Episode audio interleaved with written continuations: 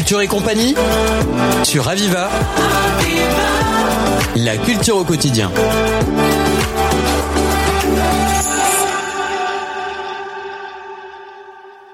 Aujourd'hui, nous accueillons euh, Laurent Foncarnier. Bonjour. Bonjour. Alors, vous êtes euh, historien et fondateur euh, donc de l'Institut du Grenat et vous venez donc nous présenter cette mythique fête qui est la Saint-Éloi à Perpignan.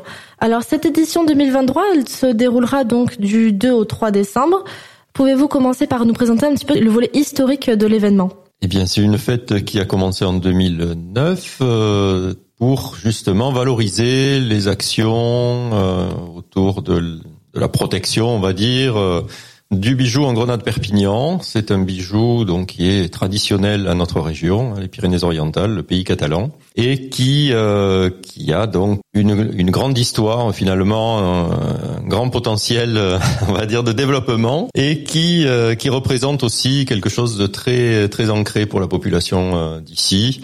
Pour les gens d'ici, forcément, le grenat, le bijou en grenat, c'est quelque chose de fondamental euh, et de fondamentalement catalan. Et donc cet événement, il est à l'initiative du collectif du grenat, c'est ça? Tout à fait. C'est la réunion donc des professionnels autour du syndicat artisanal des bijoutiers des Pyrénées-Orientales, de la confrérie des artisans. Euh, le Grenat de Perpignan, qui ont été donc, euh, dont leurs bijoux sont homologués à indication géographique depuis quelques, depuis deux trois ans, et de l'Institut du Grenat, qui est une association culturelle et patrimoniale. Et pouvez-vous nous rappeler ce qu'est le Grenat de Perpignan et son importance euh, dans le territoire? Donc le Grenat de Perpignan, c'est en fait l'appellation historique euh, d'une méthode de fabrication des bijoux, une méthode assez archaïque finalement qu'on a su préserver dans notre département à cause de ce fait typiquement euh, ultra local euh, et, très fort chez nous de conserver euh, nos traditions et nos savoir-faire. Donc en gros, c'est des bijoux, ce sont des bijoux en or avec des grenats qui ont une taille très particulière, une taille ancienne qui s'appelle ici la taille Perpignan, c'est-à-dire qu'ils sont facetés dessus et plats dessous.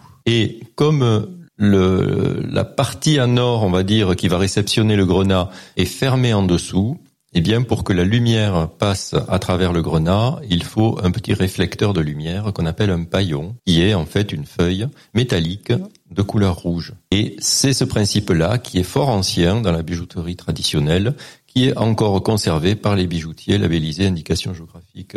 D'accord, c'est un processus donc euh, assez particulier. Durant ces deux jours, il sera mis donc en valeur donc le grenat de Perpignan et le travail des bijoutiers qui perpétuent donc cette tradition. Euh, quel est le programme?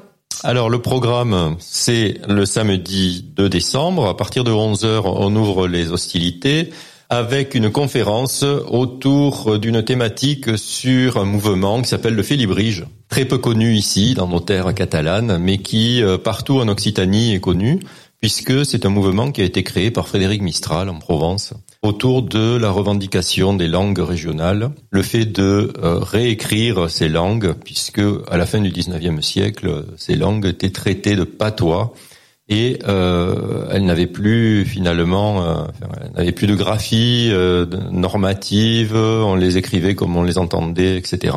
Donc il y a eu un grand travail euh, scientifique hein, autour des langues, de leur retour à, à quelque chose de scientifique. Et Frédéric Mistral, d'ailleurs, a eu le prix Nobel de littérature pour euh, un ouvrage écrit en langue doc. Donc, euh, vous voyez que c'est quelque chose de très important. Donc, c'est une période à la fin du 19e siècle qui nous rapproche du Grenat de Perpignan parce que à la fin du 19e siècle, c'est à ce moment-là, en fait, qu'il y a ce retour vraiment à la fois aux langues régionales, ce retour euh, à la conscience régionale finalement, le régionalisme. Et les bijoutiers vont rentrer dans ces mouvements et dire, euh, clamer haut et fort que ce bijou, eh bien, c'est le bijou d'ici, c'est le bijou de la Catalane, c'est le bijou de notre petite patrie, parce que il est rouge comme le, vin euh, du Roussillon et euh, l'or représente aussi notre soleil généreux. Donc euh, il y a tout un enrobage qui petit à petit va conduire au fait que le bijou va devenir exclusivement le bijou de la Catalane. C'est à 11h à l'hôtel Pams avec le capoulier du Félibrige, c'est-à-dire le grand chef de ce mouvement qui est un jeune homme euh, très sympathique.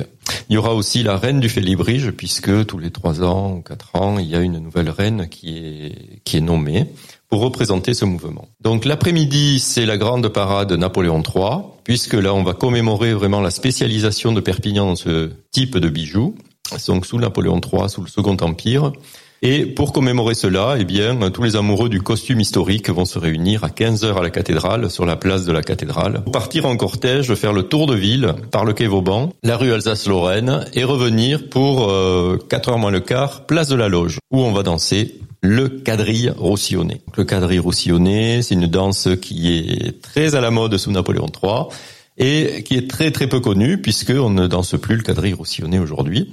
Donc on a essayé de retrouver cette danse et c'est grâce à un groupe de danseurs qui s'appelle le quadrille phocéen qui nous vient de Marseille que euh, avec les jouglars qui sont d'ici, hein, des, des, instrumentistes de musique traditionnelle catalane, roussillonnaise, que nous euh, nous remettons en valeur cette danse sur la mmh. place de la Loge. Euh, D'un autre côté, donc, à la fin du, du quadrille roussillonné, eh bien, on repartira en cortège jusqu'à l'hôtel Pams et à 17h, à la salle des actes de l'ancienne université, on aura le grand bal de la Sainte-Éloi. En quoi ça consiste exactement? Alors, le bal de la Sainte-Éloi, c'est un bal traditionnel avec des, des danses de l'époque euh, de Napoléon III, on va dire du 19e siècle en gros des danses abordables pour tout le monde. Hein. C'est un bal public. Il n'y a pas que les gens en costume qui peuvent danser. N'inquiétez pas. Mais euh, voilà, c'est un moment euh, assez intense et très sympathique euh, pour euh, la Sainte-Éloi. D'accord. Et pour donc le 3 décembre? Voilà, le 3 décembre, c'est une journée beaucoup plus tradition. Hein. Donc tout le monde se réunit en costume traditionnel ou costume de mode du 18e, du 19e, du début du 20e siècle, puisqu'il y a un concours de costumes. Hein. Le meilleur costume traditionnel va gagner un bijou en grenat offert par la confrérie. Le meilleur costume féminin de mode off gagnera aussi un bijou offert par la confrérie.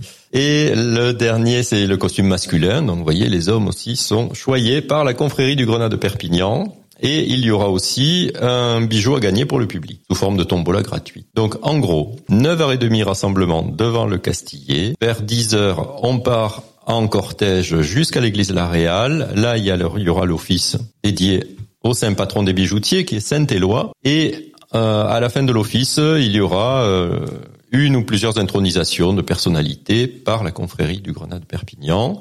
Ensuite, nous redescendons sur la place de la Loge et vers midi, il y aura des danses avec la coble millénaire, sardane, bal traditionnel et remise des bijoux pour le concours et tirage de la tombola gratuit pour le public qui pourra gagner un bijou en grenade Perpignan, grenat et or. Un bel événement en tout cas. Exact. Laurent Foncarny, je rappelle que vous êtes euh, historien et fondateur de l'Institut euh, du Grenat. Vous nous avez présenté donc euh, la fête de la Saint-Éloi à Perpignan qui se déroulera du 2 au 3 décembre prochain. Merci infiniment. Merci beaucoup. C'était Culture et compagnie sur Aviva. La culture au quotidien.